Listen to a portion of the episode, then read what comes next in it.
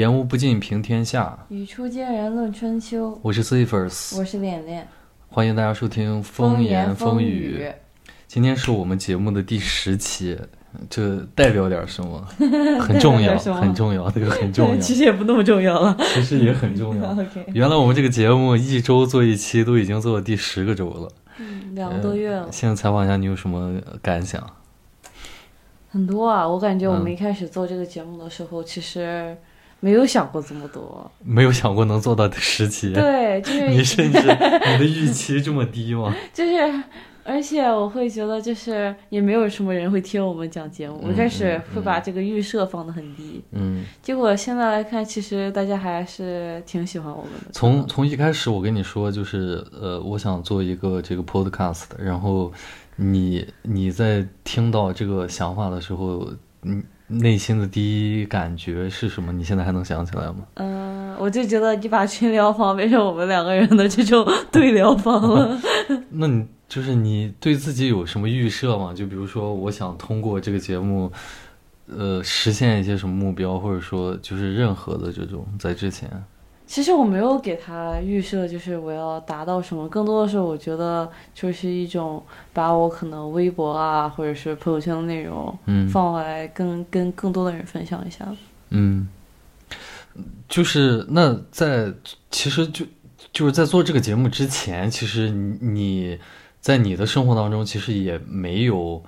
嗯。那种很迫切的感觉，就是想让自己的声音被听见，或者想要，或者想有一个途径能够，你知道，不同于朋友圈或者是什么微博之类的途径，去表达自己对于，嗯，不同事物的看法。可能比如说。朋友圈或者什么的，受制于那个媒介的存在，可能有些东西我不能在那上面说。嗯，然后呃，就是我想有一个新的途径，就是说你在这之前没有这样的需求，是吗？不知道，我觉得我这个人可能就是犟啊，就是我就是比如我发微博，嗯，他不让我这么发，嗯，我就把这段截截下来，我就把这个图倒过来，我也要把它发出去。哦，那但是但是你比如微博，你。你大概你能知道，其实通过那样的方式，就是没有多少人能看见，而且就是怎么说呢？你比如像微博或者朋友圈，就是它其实已经有预先的这样的一个呃的受众范围了。嗯，你比如说你发朋友圈，你大概能知道就是什么样的人会看我。对，就是能对我的这这个我发的这个内容有有有一些什么样的反应，这些所有的东西，其实你大概都有一个预设，因为这是你的朋友圈嘛，它是一个比较私密的一个空空间或者一个场域。同样在微博，就是你也能够预测到，就是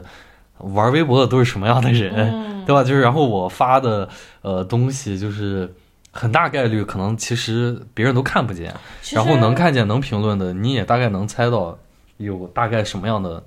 呃评论。其实我觉得更像是，无论是微博还是朋友圈，嗯，我们都把它玩成了一个我们固定的圈子。就是其实这个东西能看到我的想法的人，大概率是和我想法差不多的人。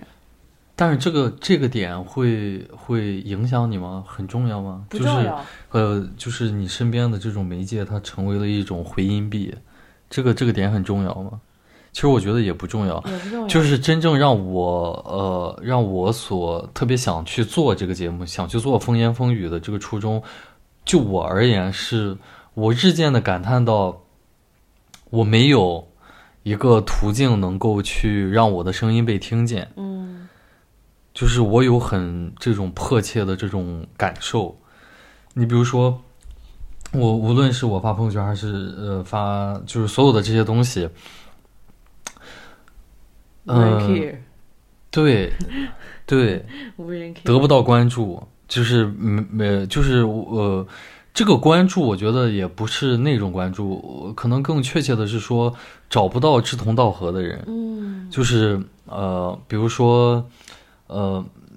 没有人，我不知道大家啊，就是应该其实没有人会在自己的朋友圈里面看到有人去就是针对近期的什么新闻或者发生的事情发表一些想法，呃，就是我在朋友圈里面也从来没有见过。发表，然后就是删的差不多了。也也也没有，也没有，也没有，就是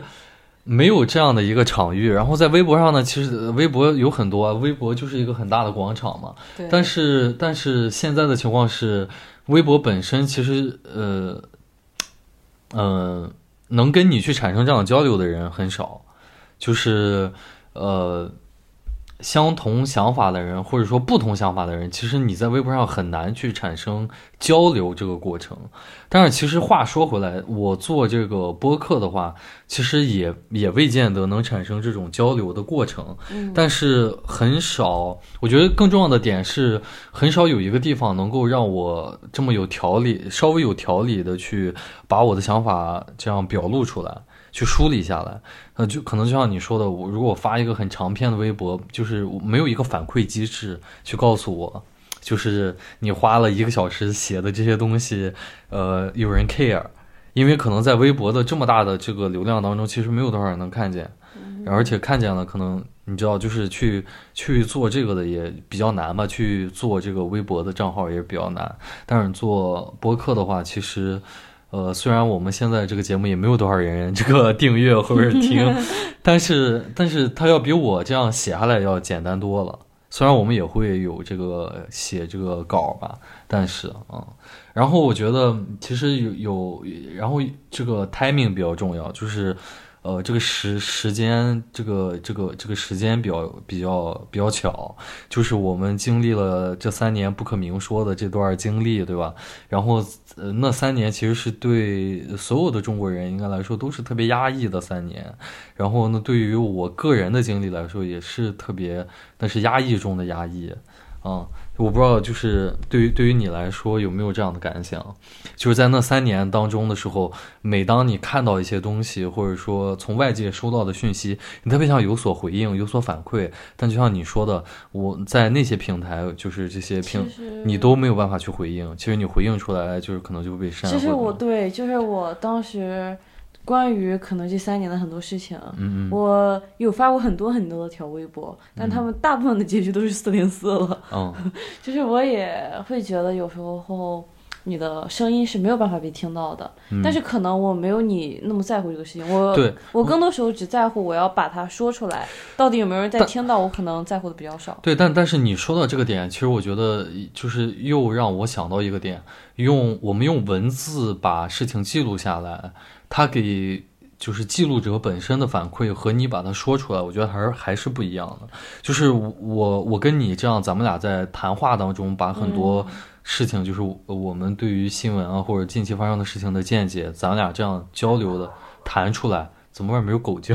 就是 就是你在狗叫什么？就是咱们俩这样交流出来，和咱们俩分别去写日记，或者是就无论你在什么介质上去把它记录下来，这个这个东西对于我们俩记录者本身的反馈是不一样的。说出来，就你把话说出来，其实这个感觉本身就是一个放松自我的过程。我有时候会觉得你是一个比我更擅长用语言表达的人。其实。其实这个播客这个形式，就是对我个人而言，我觉得其实是不那么适合我的。为什么？因为我总是感觉我的嘴跟不上我的脑子。嗯，就是我会经常犯一些语言上面的错误，那你别完全表达出另一个意思。那你别着急，你慢慢来啊，又没有人逼你。我这个人就很容易着急。而且而且你还需要提我们。还会让每次都提前写，对，提前写下来一些东西。但是我还是会想不停的改它，就包括我发微博，我可能一个微博反反复复，就是我要改四五次，我可能才能真的感觉到我说出来一些我真正想说的东西。所所以你的意思是说，人就是两个人之间的这种谈话、对谈的这种交流，对于你来说，其实是一个比较呃压力比较大的事情。嗯，它不能是压力吧？它更多的是一种，我觉得我会做的非常。就是可以不完美，但是我这个属于太不完美。对啊，这个无所谓啊。但是这就会觉得，我就会觉得很很有遗憾。我有时候想表达的东西表达不出来的时候，我就觉得好遗憾，我好想再去弥补它。我我我也会有你说的这种情况，就是对啊，就是每次我们做完节目的时候，我可能后来会想。就是哎，这个点其实当时我忘提到了，或者其实我当时哪怕在写稿的时候我都忘了提到了，这点不完美。但是本身就是这样交流，就是我们在做播客的时候，这种人与人的交流，这个过程本身，其实至少对于我而言，我觉得是一个放松的过程。所以我说你适合，对，比我适合，因为而且我有时候会。就是我们讲话嘛，讲话需要一个及时的反馈。嗯嗯我有时候真的是我会觉得我需要再想一想，即使我可能写过稿，我有一个预设的答案，嗯我仍然就是在此刻的时候，我觉得它还不太对。所所以这个词儿就是在这三年里面，它嗯、呃其实被人重新发现了这么一个词儿，叫嗯、呃 political political depression，对吧？就是这个词，你是怎么去看待的？我觉得、呃很多人现在都有这个问题，只不过可能大家定义不同，大家的解决方式也不同。就像嗯，你要不你说你说，就像我会觉得很多人其实在这三年，包括目前状态里面，嗯。他们会觉得没有这个东西的原因，是因为他们在逃避，嗯，嗯。他们没有触碰到它，所以我觉得、OK 没有这个东西。我我就就是我把你的话按照我的理解来呃表述一遍，我不知道是不是就是是是你想表达的，嗯，就是可是不是是这样？就是每个人其实都有可能会深陷入这种 depression 当中，对，只不过呃。大家的表现形式不一样，有的人他会表现的特别意志消沉，就是就是所谓的那种就是杞人忧天，就好像嗯比如说你看了一个特别不好的一个新闻，然后你你就难受的今天饭都不想吃，结果你爸妈说你是不是有病？这个事儿跟你隔着十万八千里，你在这儿难受什么？然后这是这是一种表现，然后还有的人表现就是他看到之后，他能至少在表面上他可以自我调节，他就就是他会自己，比如他看到一个呃特别不好的一个新闻，然后他他会他会自己在大脑里面就消化，就是说。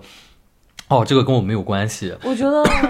嗯、我想说的更多的是大家会拒绝看这样的新闻。对对，就是当这种行为模，就是比如我说的第二种的人，嗯，他在第一次看到这样新闻的时候，他会说这个这个东西跟我没关系，我还是就是少看点。呃，抓紧时间挣钱什么的，就是专注我当下的我自己的私人的生活。然后、呃、时间久了之后，他发现，比如我刷微博，因为它算法他会给你推嘛，然后他发现怎么老是这样的，那我干脆我就从今以后再也不看新闻了。嗯，然后，但是其实这个表现，就是我们用医学，就是临床，临床上来说，这是不是这就是一种，也是这个也政治性抑郁的一种一种表现的方式，只不过他可能没有前者，就是我们说的第一种表现的那么消极。但是其实他自己选择的这种方式就已经是一个消极的逃避的方式了。对，就像我觉得嗯我就是一个特别典型的例子，我大概至少得有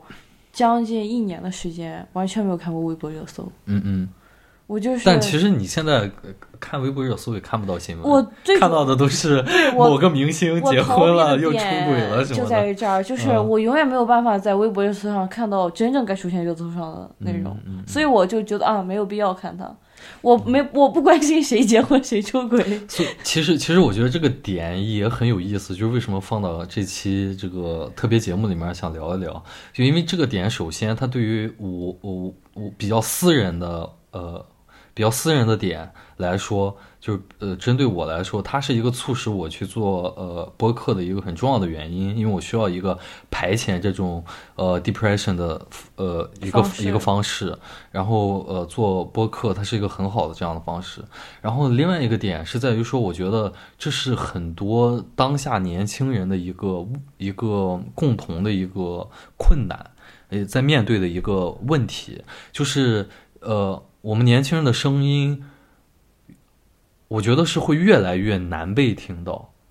就是你，因为你在主流的呃话语叙事当中，你所能看到的都是那些今天专家说了什么，然后明天又是某个成功的企业家说了什么，但是那些普通人，然后甚至于说普通的年轻，当然就是普通的农民工，或者说就是我们父辈的那些普通人，他们的声音也很难被听到。呃，这个不同的声音被，就是普通的声音被。比较难的被听到，其实你可以从很多的维度去解，就比如从地区上的，或者从年龄上的。但我我就我就我想说的是，对于我们这种你知道，就是呃一孩政策下出来的这种小孩儿，我们在年轻的时候总是被就是小小的时候被灌输，你知道天之骄子，我们是家里的唯一一个孩子，集父母万千宠爱于一身。然后，但是当当你真正的成长到社会的时候，发现你要承担更多来自于社会的压力，但是这个社会呢却。不太想从你这儿听到什么 feedback，所以呢，就是，呃，我觉得这也能解释，就是我的一个观察嘛，就是为什么比如像小宇宙啊，就是等等这些平台，就是大家兴起这种做播客的热，就是个体的声音需要被听见，这其实在任何时代都是一个呃难以逃避的很宏大的命题，就在任何时代都是大家个体都希望被听见，但是在我们当下这个时代的中国，呃，就愈发的这种需求愈发的迫切，嗯。而且我有时候我会想，我是不是一个过于自负的人？嗯，就是，呃，包括可能做这个节目，或者说发微博，或者我有段时间很喜欢用那个提问箱，嗯，我总是好像试图在表达一些我对于关于这个世界或者关于这些社会的对啊，这很正常嘛。这就像我刚才说的，就是对个体想让自己的声音被听到，其实在任何时代都是一个呃呃一就贯贯彻始终的一个命题。但是我老是会想，我这样是不是在试图教给别人一点什么？我是不是好为人师了？我觉得这个不是的，这个不能不能这样想，不能这样想吗？对，但是因为因为你有自我表达的这个权利，但是别人也有就是听与不听的权利，听与不听是别人的选择。嗯，就是我觉我觉得就是从这个点上，就是我们刚才说的 political 呃 depression 这个点上，可以去聊到的是，你可以从这个点上去窥见当下年轻人的生活状态，嗯就是真正的内内心的精神世界。这跟我们前几期节目里面有讲说，为什么呃，比如在中国这么一个无神论的国家，这么多年轻人现在去烧香拜佛，去求这个求那个，就是我首先我的声音很很难被听到，嗯然后大这个社就是我们从社会的层面来讲，其实不太 care 年轻人怎么想的，因为你没有社会地位，嗯，就是就是其实放在任何一个社会，可能都会觉得说，呃。呃，年轻人，你就是要先吃苦，嗯然后去拼得自己的那个社会地位，嗯然后你再去向这个社会去布道，就是去传授你的想法或者怎么样的。所以年轻人的声音其实未见得，呃，是你知道在大家印象里的好像那么重要的，其实不是那样的。所以，那么在这种情况下，就是我们我们的声音真的是，就是我们很渴望自己能够我们的声音能被听到，对吧？所以就是这也是我做节目的一个一个初衷吧。嗯，嗯，然后啊，你说，我想说你在做节目当中，嗯。你不会觉得就是其实做这个节目是很困难的，或者说很痛苦的，因为你总需要在一些事情当中找平衡，嗯嗯，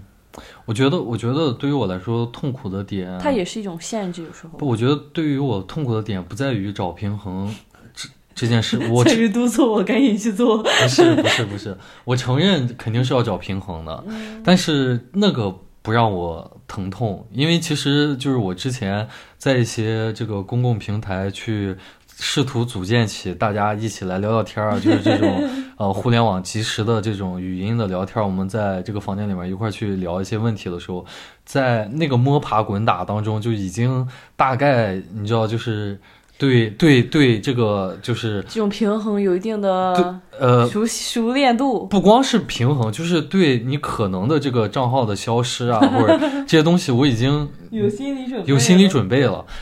真正痛苦的是，你怎么去找到一个呃好的话题，然后找到一个不，而且是找到一个好的切入的角度去聊，嗯然后你能从中就是尽可能多的分析，因为我我我更多的是担心，就是以咱俩的能力，社会经验，呃就是对总称来说就是能力。这个能力包括可能社会阅历啊，包括一些工作上的一些等等的这些东西。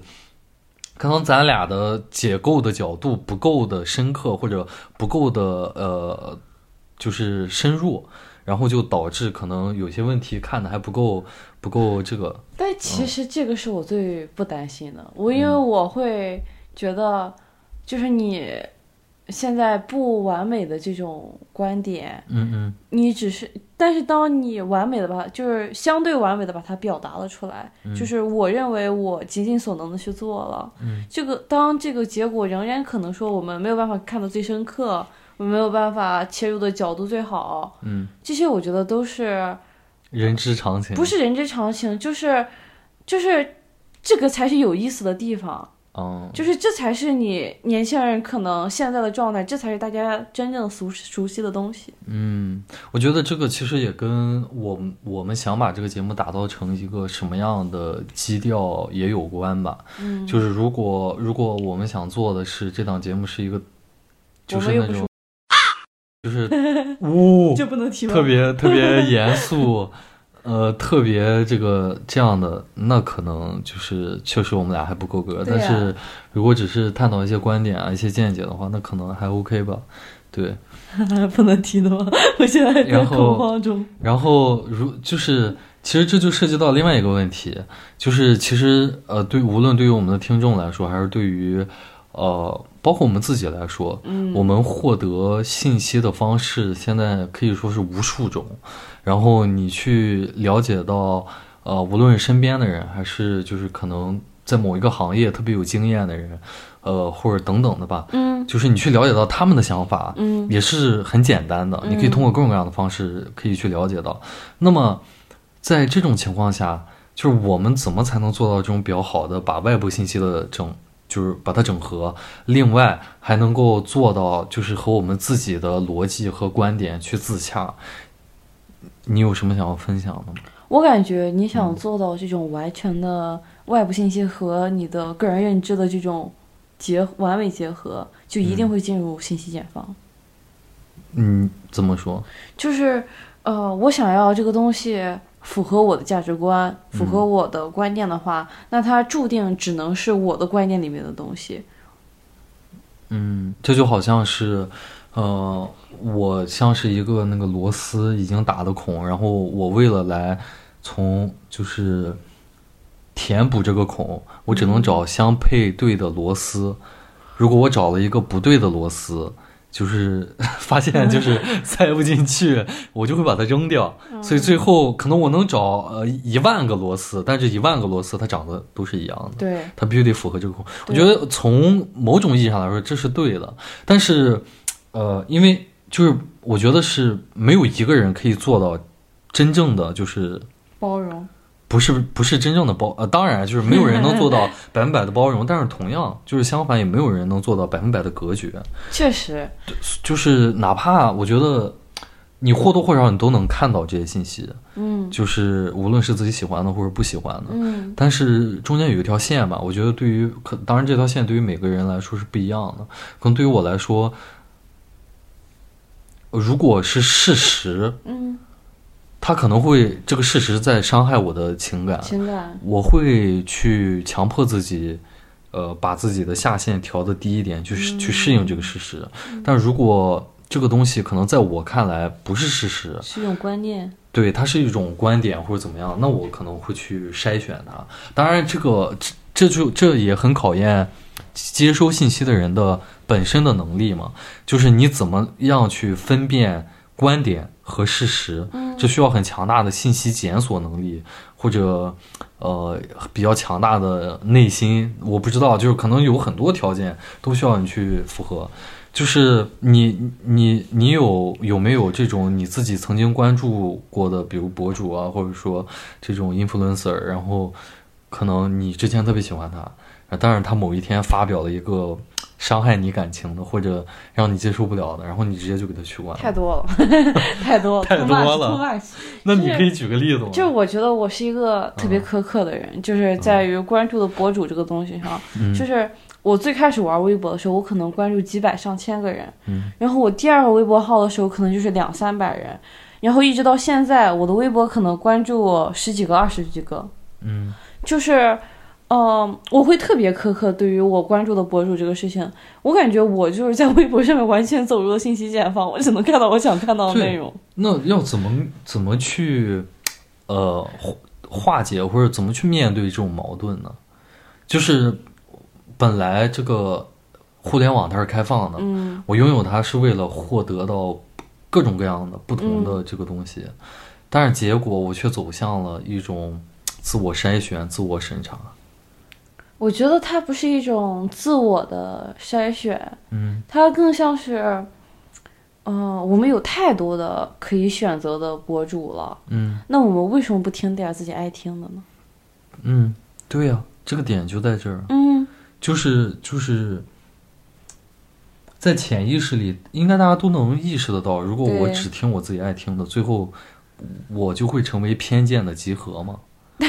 这应该每个人是不是潜意识里应该都能意识到这个点就跟我之前说的一样，就是我可能某一个方面是个很自负的人，啊就是我会觉得我相信这套东西吧，它的逻辑就是正确的。这个没问题啊，对啊，这个没问题啊。所以我不想听到那些逻辑错，我会生气，不，但是 而且我很容易生气，就是就是我是非常容易就是。看到那种，这个是我最开始的时候讨厌刷短视频的原因，逻辑有很多种啊。就是不是就是我会看到那种很傻逼的评论，嗯我是真的会很生气，我会立刻冲上去和他吵架。嗯，就是我是在为了避免这种干扰我过多的干扰我个人的情绪，嗯，过多就是我可能会看到那种厌女的微博，我真的会因为这一条微博我就气一晚上，所以我为了杜绝这种情况出现，我就把自己我就要自己看点我爱看的。对啊，其实其实我觉得这个点也是很重要、很很有意思的一个点，就是呃，如果比如我们的后代，嗯。就是比我们更晚出生的这些人，嗯他们应该在这方面，如果我们现我们现在保持这种趋势的话，就是比如说，我们受受不了自己的资讯流里面有这种和自己观点不一样的人，然后那可能我们的下一代他会把这种更发发扬极致，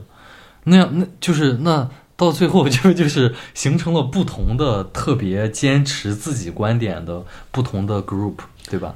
我觉得那到最后，这个社会或者说呃，就是说不同的 group 的人吧，他们在呃一些就是问题上，他们怎么求得共识？我觉得就是，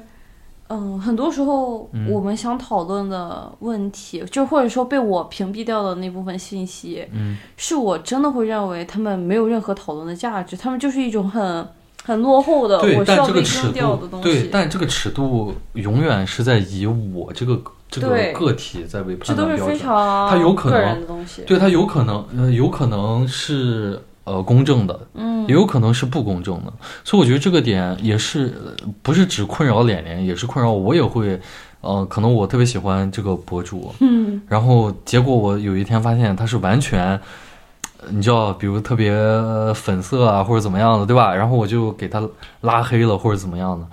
就是我在拉黑的那一刹那间，我也会有这种呃纠结，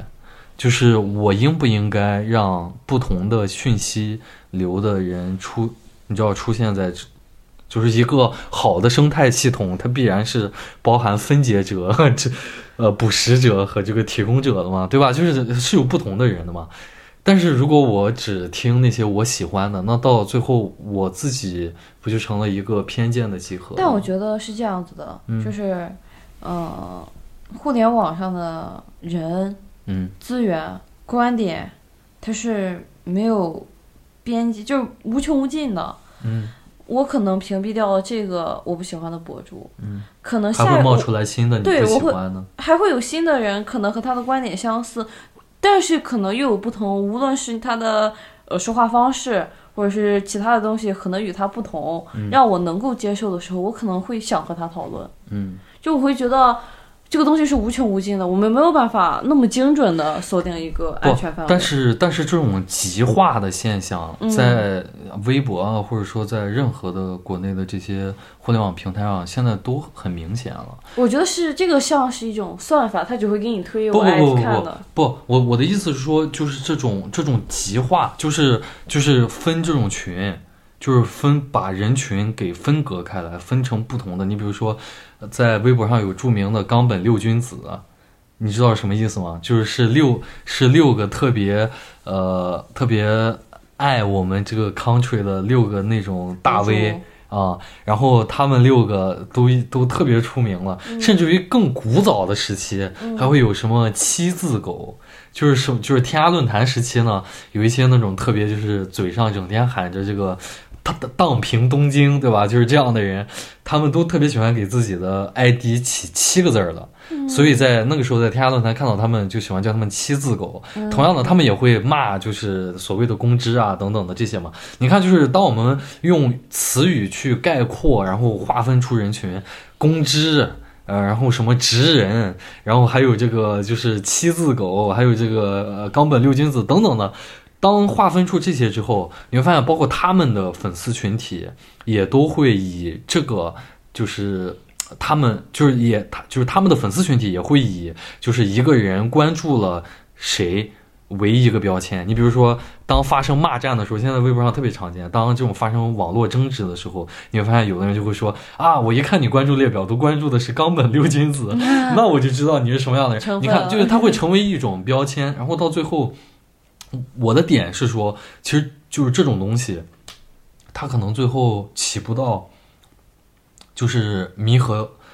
呃分歧的作用。我觉得其实你刚刚讲这些东西，让我会想，觉得更多的会走向完全的对立。对啊，就是一种极化。其实这也是我非常困扰的一个问题，就是，嗯，很多时候我会觉得，就是如果有人看到我的微博，可能会骂我是极端女权。对啊，就是大家现在在不同的给别人去贴标签，然后呃，这种拉黑贴标签，就是我为什么要拉黑你？就是因为我不想再跟你有任何的交集。对。但是你就是，嗯，他的这种就是我们人群的这种抱团的呃天性，它不仅会反映在我不想跟和我观点不同的人待在一块儿，它也反映在。同时，它也反映在我想跟观点和我一样的人待在一块儿，这就造成一个什么现象？就本来其实可能咱们俩都不喜欢日本这个国家，但是咱们俩都没有那么极端，说就是要把所有的 Japanese 都。对吧？都给荡平。但是你先听我讲完。但是咱们俩，呃，咱们俩可能都有一次经历，就是和这个喜欢呃日本的这个国家的人吵过架，然后咱们俩就凑到一块儿去交流这个过程，然后咱们俩同时都把就是跟我们吵架的人拉黑了。咱们俩在这种互相交流的过程当中，你觉得咱们俩会有这种理智的？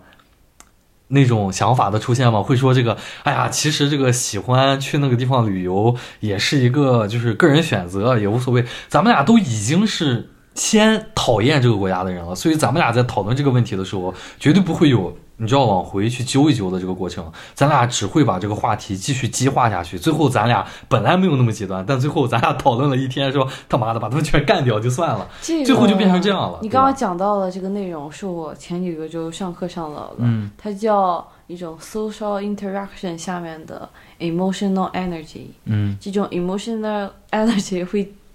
激起一些 liberation 之类的东西，嗯，就是。这个就相当于和你刚刚说的一模一样，我们会在互动当中不断的激化我们个人情绪。对啊，而且是，而且而且是你抱团了以后开始激化，就是你哇，我终于在茫茫人海当中找到了和我志同道合的人，然后我们就开始互相的这种。当然，当然我刚才只是举了一个例子，就是这个会发生在不同的思想的群体里面的都会这样，就是大家。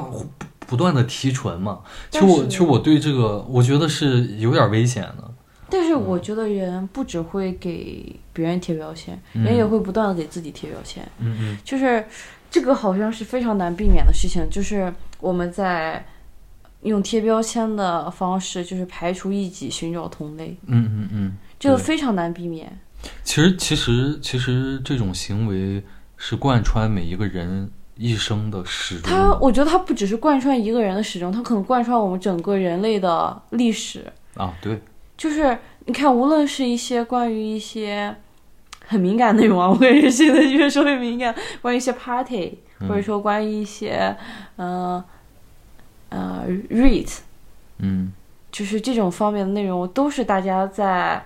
给自己贴标签，然后寻找同类。你是说种族吗？race 啊，race，sorry，嗯嗯。就是我感觉都是这种类似的问题，嗯，就是人类好像很难避免这个，就是我们产生对立，而且而且而且在这个问题下，其实它又派生出另外一个问题，就是当我们刚才谈到的这个大的问题是怎么在当下这个呃信息这么发达的呃场景下做到自洽嘛？嗯，现在它也衍生到另一个问题，就是。这种标准的统一的问题，嗯，就是，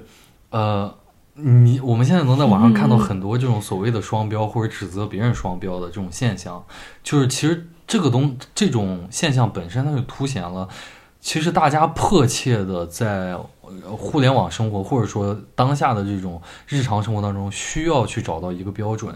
去把它做到统一，但是呢又很难。你比如说，就是呃，我刚才讲到的这个例子啊，就是我们。呃，我刚才问脸脸这个，他有没有在生活当中取关过这个自己不喜欢的博主？我有很不是取关我博主，有有关朋友呢。有很多 有很多人就会有很多人就会讲到这个说啊，你们这些人特别喜欢喊这个 freedom 啊，或者怎么样的这些，结果别人说了一句你不喜欢的话，你就给他取消，呃，你就给他取关了，或者怎么样的，你就要打倒人家或者怎么样的，你这是不是就是双标？这是不是就和你的就是对就是当然，我刚才讲的这个例子里面，可能他有不恰当的地方，就是本身提出这样指控的人，他就陷入到了他对于什么是 freedom，他可能就不太了解。但是其实就是不断的这些指控的提出，他其实是在冲击这个既有的已经存在的一些标准的，就是这个这个现象的。你你你有遇到过这种情况？别人说你双标或者怎么样的，或或者你想指你想说别人双标，我有时候会觉得自己双标，怎么讲？就是我有时候会觉得我在一些地方也做不到非常完美，嗯但是当我看到别人做的不那么好的时候，我会很讨厌他。嗯嗯，就比如说，我如果看到一个博主，她连发二十条关于她男朋友的内容，呃，当然这取决于她是一个什么样的博主。就假如她平时是一个做完全一个内容性的博主，但是她有一天她谈恋爱了，她连发二十条关于她男朋友的东西，嗯我就会取关她，那为啥？因为我觉得好烦，我不想我不想听你和你男朋友发生什么事儿，我也不想钻你俩床底，因为这对我来说没意思。就就是举个例子啊，假如他是一个那种什么考研博主，什么生活区博主，我只想我关注你，是有很强的目的性、对功能性。我我不想听你讲这些东西，但是我我有时候会想想我自己，我有时候可能也会，如果我我我可能就是那种什么刚谈恋爱，我可能也会连发二十条，对对，所所以所以所以，其实我觉我觉得这个不是双标的问题，这个是有没有同理心的问题。你在骂我没有同理心，我不是指责你本人，我是在说当，可能我们每个人都会有这样的时刻。时刻。比如说，我关注了一个做菜的一个博主，我就是目的性，还有比这个更明确的吗？对吧？就是我关注你就是为了学做菜，或者我就是看你做饭好吃，我就想把这个当电子榨菜。嗯结果你突然有一天发了好多这个，咱就不说谈恋爱了，你发了好多你要维权嗯或者你要什么的，就是类似这种和你完原来的内容完全不相关的东西。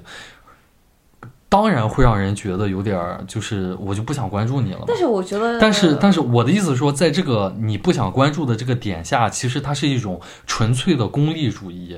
这种功利主义，它就是缺乏同理心的。就是你要想想，就是就是，其实，在互联网诞生之前，嗯你假如你有一个邻居，嗯或者你们是就是电视节目上有一个那种，比如你知道刘仪伟吗？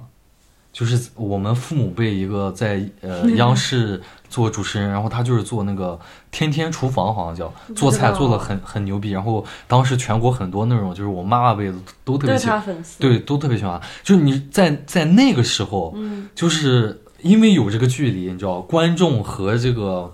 即使这种公众人物，他也是会有比较强的这种感情羁绊的，不会出现说刘仪伟，比如他、嗯那个时候他在报纸上说这个什么啊，我需要大家帮助，或或者是我结婚了，或者怎么样，或者他那个时候他去参加很多这种采访，然后大家就不喜欢他了，不会的。你懂我意思吗？我的意思是说，互联网把这个拉近了，因为有太多这样的垂直内容的博主，你会觉得说，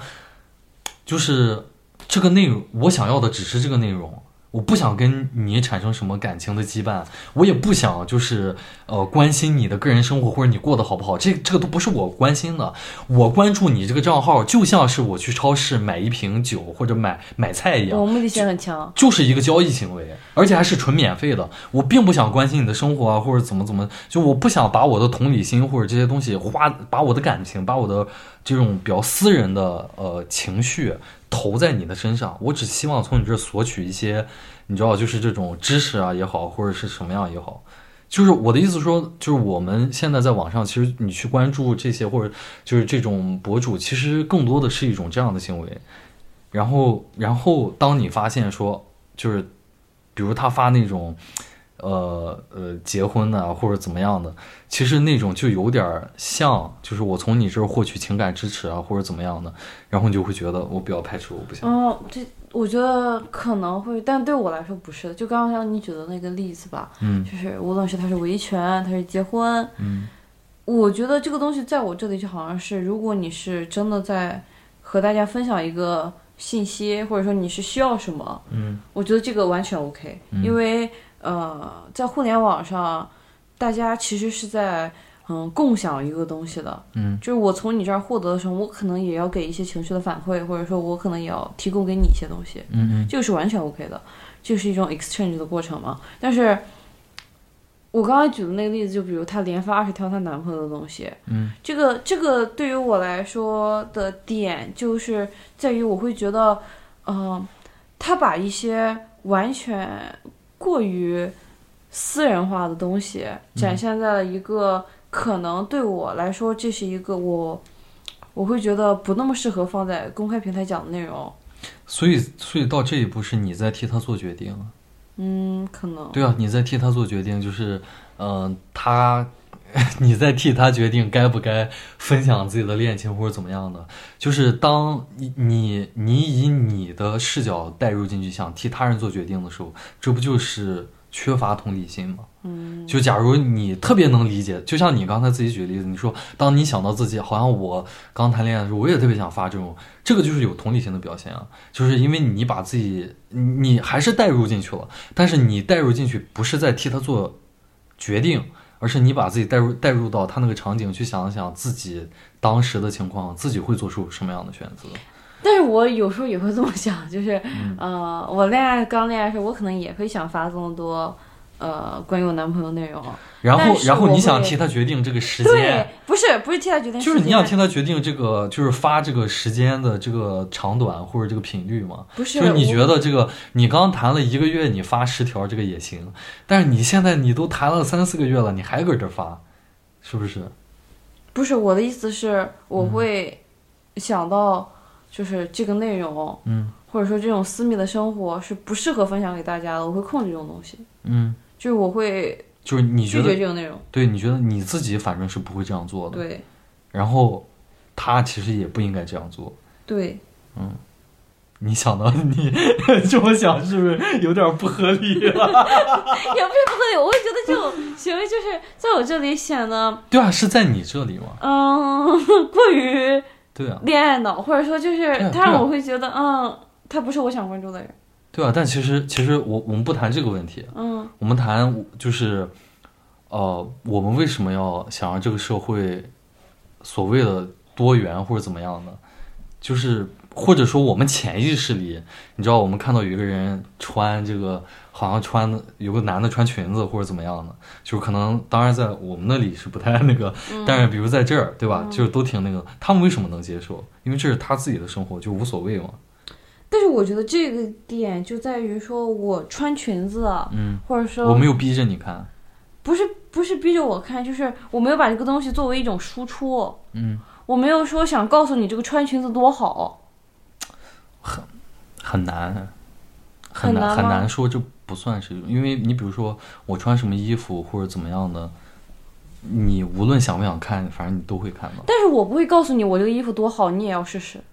嗯，我的意思是说，比如在我们那里，比如前段时间有一个新闻嘛，就是嗯是在上海还是在北京，有一个有一个男生他穿丝袜和那个裙子在街上，嗯然后被那个呃就是强力部门嗯把他给赶走嘛，说他伤风败俗。嗯，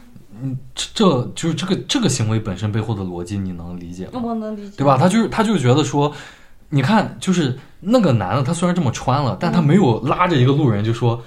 好看不？呃，你看我就是我穿这个很好啊，你跟我学，他没有这样嘛。嗯但是那这套执法逻辑的背后，就是你虽然没有这样干，但是你会强迫别人去接受你的，或者呃，也不是说强迫别人接受，但至少会影响到别人去接受，所以这样也是一种展现。就是当然我说的在这套执法逻辑下，所以我的意思是说，无论我穿什么或者我怎么样的，你总是会起到一些影响。其实，嗯、像这种，我感觉这个两个是完全不一样的。就像我我在马我在路上穿这种衣服，嗯我被抓了的话，我觉得他直接就剥夺了我的这种继续穿它的自由。但是我我们在互联网上去对一个人取消关注，我们并没有剥夺他任何权利的自，就是表达的权利。没有阻阻止他继续发这么发的这个这个。我没有，我们也没有，就是说在下面骂他呀，或者说嗯嗯，对他进行人身攻击。那我知我这是个人选择，我不愿意继续 follow 他。我知道从从这个点上来说是是这样的，但我的意思是说，就是从呃，因为我们是从有没有同理心这个点上去聊嘛，嗯我就讲其实就是因为我不是这样，然后我不这么做，然后所以我也想让你不这么做。其实这件事情就是在刚才我们俩举的那两个例子上是一样的呀。不一样，就像我我自己不这样做，但是我没有阻止你这样做，嗯我只是我个人不想看到他，嗯所以我不看了。你可以继续这样做，没有问题。就跟跟我在马路上看到你穿了一套我非常不喜欢对我知道，我不看了，我没有非让你把它换下来，这个点是在于我说只是，控制我知道，在你取就是在我们取关的那个时刻，嗯是因为我们知道我们没有办法去，也包括我们没有权利去让他不这么做，嗯而且也包括我们没有办法去让他不这么做。但是就是这个的潜台词是，我们想啊，就是我们想让他继续去保持原来那种输出方式，但是他现在不这样了，所以我就取关了。如果如果就是或者说更有同理心的想法，应该是，就是我虽然，呃，我虽然不理解你，就是，或者我理解你这么做，然后我也就是不想就是看到你去发你和你男朋友的这些东西，哎，但是我能理解你的这种情感，所以我就这个我也不我也不取关你了吧，就是就是继续看下去。我不能理解，我完全不能理解这种做法。我不知道你为什么要在互联网上委屈自己，我完全不能理解。同理心嘛，可是就我们俩我们俩聊的不是，我想知道你这个同理心是为了谁？为了谁？对，就是你为什么要有这份同理心？你单纯的是为了有同理心而有同理心吗？哦，那当然不是。那是为了什么呢？同理心没没有没有没有这个原因呀、就是你就比如说我在街上看到一个残疾人，嗯然后我觉得他挺可怜很可怜，就这没有原因。不是没有原因，就是你到底想用不你的同理心做什么，啊这是非常重要。就像我看到残疾人，嗯我的同理心是我觉得他很可怜，我想帮助他。嗯，那你在互联网上，你看到他，你你的同理心是来自哪？你觉得他很可怜，你你必须要继续关注他，因为很多人会取关他吗？哦，那不是啊，不，我我的点就在于这儿。我说就是你你刚才说那个点比较很好，就是说无你看到一个残疾人，然后你想去帮他，就你出于这种同理心想帮他，嗯这是由同理心带来的后续的行为。嗯就是这个跟你有没有同理心这件事本身，其实这是这已经是第二件事情了。我的意思是说，就是你你刚才问我这个问题，就是我想用这份同理心去干嘛？我可能什么都不干，但是就是我的意思说，这个同理心的来源可能是很多样的，就可能是出出自于，比如说这个人的他受的教育，从小就是他的父母就告诉他这个你你要去包容啊，或者怎么样的。或者也可能来自于就是他天他天生就是这么样一个人，他也不知道就是这个他委屈一下自己，就是忍受一下这个这个不喜欢的博呃喜欢的博主发一些自己不喜欢的东西，能给他带来什么，或者他通过这种忍受能够帮到这个博主什么，他可能他也不知道，但是就是你这样做给你自己也带来不来带来不了什么实质性的伤害呀、对啊，你会因为这个就是一晚上都睡不着觉。我刚跟你讲，我会生气一晚，就是就是不是我真的我觉得这个对我来说稍微有点困惑哎，其实我不知道大家在委曲求全什么啊，就是你为什么要有这份同理心啊？如果如果你在如果同理一些什么呢？如果如果你说这种同理心能够给你带来什么好处的话，不是给我带来好处，你不是也可以这不是给任何人。不是就是给给给自己或啊，或者是给任何人，我嗯觉得就他所能带来的潜在的好处或者潜在的收益是能够让自己更宽容，能更快乐 啊。就是我觉得那这就可能就是两种处处事态度吧。而且我觉得我们举的这个例子非常不合适，所以你可以这样讲，你有同理心。我们我们换种方式，开始跟我辩论 起来了，就我就开始开始跟我辩论起来了，觉得这个很荒谬。就我给你换一个啊，嗯你非常喜欢的一个游戏直播博主，啊，OK，他有一天突然开始发表政见，嗯嗯，他结果他是一个非常非常 pink 的人，嗯你会取关他吗？会吧？你 为什么不同理心一下呢？他超他从小接受的教育就是这样子的，导致他就是一个这样的人。超过了我的同理心了啊，超过了我的同理心了。但是不，你看，因为你举的这个例子很极端化，对，你你举的这个例子，你不如把它再极端，或者就换换一个相同极端。你说有一个这个歌手，或者有一个这样的公众人物，他本来深受大家的喜爱，结果有一天他突然说这个呃，把全世界的这个 Jewish people 全部都干死。嗯，对吧？就是放在基本上全球八十亿人，可能有那么六六七十亿都会觉得这个人是个啊傻逼傻逼，对吧？然后你然后你问我说你会不会取关他？你这个时候怎么不对他有点同理心？就是这个 就是他所做的这种讨厌人的行为，他得有个下限。在你刚才举的那个例子，他为什么那么让我疑惑呢？是因为啊、当然就是对于我比较个人化来说，我可能不会觉得说一个干什么的一个就是公众人物或者一个博主，他去发一些跟恋爱什么，就我我对这个我觉得无所谓了。但是你再把它换的严重一点儿，你说，比如说我很讨厌那种就是在互联网上刷各种梗，然后持续下去的。你比如说去刷什么蔡徐坤啊，或者怎么样的这些梗，然后有一个我特别喜欢的博主，他整天搁那刷，那我可能我我会觉得说这个其实也无所谓啊，就是我觉得其实这个点，就刚才你说的这种，他重复的发这种梗，嗯嗯或者说我刚刚说的他连发二十条恋爱内容，嗯为什么我会取关他的一个点，是因为我觉得可能有一个问题是他的内容同质化太严重，所以我会觉得烦，嗯啊就单纯的一种烦，就是。我已经看了太多，就是你们家里这点事儿，我都是门儿清了，我不想再看了。嗯也有可能也是有这种可能，我觉得可能。其实，其实刚才我们讨论同理心这个点那么多，是基于就是我自己的一一种隐忧或者一个观察，就是我会担心，我们刚才也说嘛，就是假如我们现在保持这种方式，一遇到自己不喜欢就取关，那么在我们之后的，比如零零后啊，或者一零后、二零后，他们今后会不会会把这种品质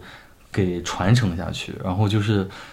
导致这种同理心在我们涉及到公共话题的时候，或者在公共社讨论的时候，会越来越稀缺。就大家会觉得，就是你这个东西，呃，比如我们谈论到一些，呃，最近发生了很多大事儿嘛。这个最重要的一个大事儿就是前大前天的时候，这个呃哈马斯对于这个以色列的袭击，这个恐怖袭击。那么在这个事情上，你会发现国内无就是什么年龄段的人都有，然后会对这些已经丧失生命的人去进行一些抨击啊，说他们死得好呀，或者怎么怎么样的。你发现这种同理心，就他们为什么会说出那些话，同样会有像我这种你知道，就是不喜欢他们说这些话的人会说啊，这些人就是一群畜生，他们就是生下来就是这样的。肯定不是这样的呀！他们之所以会说出这样的话，是因为他们把他们把他们看待事物的优先顺序不一样。嗯，就是可能在有些人眼里，生命它是第一位的，就是它是超脱于这个证件啊或者所有的这些东西的。但是在那些骂这些已经丧失生命，甚至被斩首或者被虐待的这些呃无受害者的。呃，这些人就是这些骂骂这些受害者的这些人，可能在他们眼里，他们的优先级的顺序是别的东西，所以他们会这样去做。所以我就说，同理心这个品质，可能之后就是会越来越稀缺。我觉得这个东西需要被教育的。这个更多的时候，我觉得是一种教育的缺失。有用吗？我觉得是有用的。不是你，就是咱们 咱们九零后在义务教育和高等教育里面，哦，不是这种，我的意思是就是，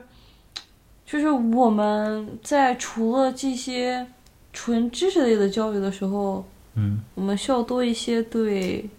精神世界的关注。嗯就是你刚才跟我讲的那一点，我感觉就是这种大家对于这种生命的可能这种漠视，嗯我觉得更多的是源于一种无知。嗯就是大家没有概念，它到底是一个什么样的事情，是一个发生了多么残忍的故事。大家，大家的观念现在还非常原始，可能，嗯就像，其实我有一个问题也困扰了我很久，就是我以前会思考这个事儿，就是在因为在我们这儿，或者说可能在其他地方也会这样吧，就是死刑犯的器官，他们是可以拿来捐献的嘛，嗯这个是不需要他们的同意或者不同意的，嗯就是这个是一个是否人道的事情，就是就是。很多时候，我感觉善良这个东西很难定义，不是定义，就是很难很平衡。就是你说给他他们他们怎么选呢？就是他们就是是应该尊重他们的选择，还是说我们应该尊重挽救更多的生命？当然是尊重个人的选择，嗯，就是就就，但是他都死了，对你讲的这个问题，连那个就是中国这个器官捐献协会的这个会长，他在接受央视的采访的时候，他都说这是非常不人道的行为。他说这个中国百分之，他给了一个数值，大概就是百分之六十到百分之八十的。他说中国的这个器官捐献的数量来源百分之六十到百分之八十，反正他说了一个数呃具体的数字，对，他说就是大概这么多 percent 来源都是死刑犯。他说这这在任何一个地方都难以想象，说这这是个很不正确的事情。但是你有时候你又会觉得，呃，他们都。他们就是那种什么穷凶极恶的人，可能或者说他们都已经死了，他们已经死了。对，你看，那我们在这里要谈，难道我们要把人命和效率对，挂钩？就是人命你不能和效率去挂钩。对，这个是我就是说，就是难道要把一个生命的使用值给它放到最大吗？对啊，这个就是很多时候我感觉非常难受的东西吧。所以，所以就回到这个同理心这个话题上去说，你有没有，就是你刚才讲说这个教育这个事情上，它有让我想到，就这个问题又绕回这个圈了，就是当下的这种社会氛围，呃也好，或者说这种大家普遍认知也好，是，呃同理心比较弱的，就是大家关心自己都还来不及呢。就是我我我说这些不是说要。嗯是的，我说同理心弱的时候，不是说要指责谁，我就说可能大家普遍普通人的感受是，就是我现在关注自己我都来不及，你让我去关注别人，就像刚才脸脸说的，你干嘛说上个网你都要委屈自己，对吧？嗯但其实就是大家越是这样想，就是这个社会当中每一个个体，你越是这样想，你自己的处境就会过得越艰难。其实因为因为你先听我讲完，嗯因为因为大家没有一种同理心去我为人人人为我，所以在发生一些事情的时候，只能你自己扛，也没有人会来帮你或者愿意去帮你，所以就造成了你更加的坚信这种呃所谓的社会达尔文主义，或者说就是呃哎呀我倒霉，我这个。呃，不行，都是就是我的处境不行，都是因为我倒霉，都是因为我实力不够强。如果我行了的话，这个什么，反正这个社会也没有人会去可怜我，没有人愿意去同情我。然后这就，然后刚才脸脸说，所以我们在这种情况下要去要去这个呃教育教育，但是你会发现就是情就是社会现在是这样了，你怎么去教育，对吧？是社会是什么样子？就是社会现在这个氛围是这样的，就每个人都或者说绝大部分的人对这种处世哲学，或者说他就是这种生存至上的这种生存主义。我们上期节目里讲的这种，你在这种情况下，你去从何做起？就是从何谈起这种我觉得？这个问题是有一个点，在我这里，我感觉是这种社会达尔文或者说这种个人主义，嗯它一定会，就是早晚有一天他要被改变，无论是他自己走向灭亡，还是说我们人为的进行干预，因为很简单一个东西，我会觉得这个社会每个人他不是孤立存在的，嗯。我想要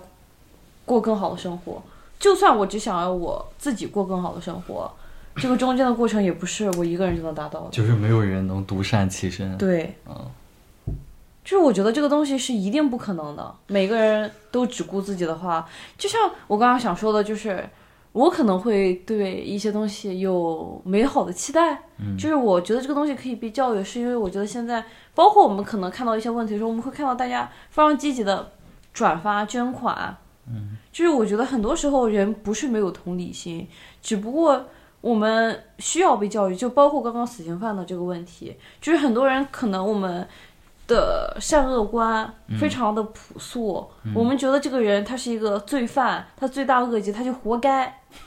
就是我们没有那种 可能对于生命、对于价值，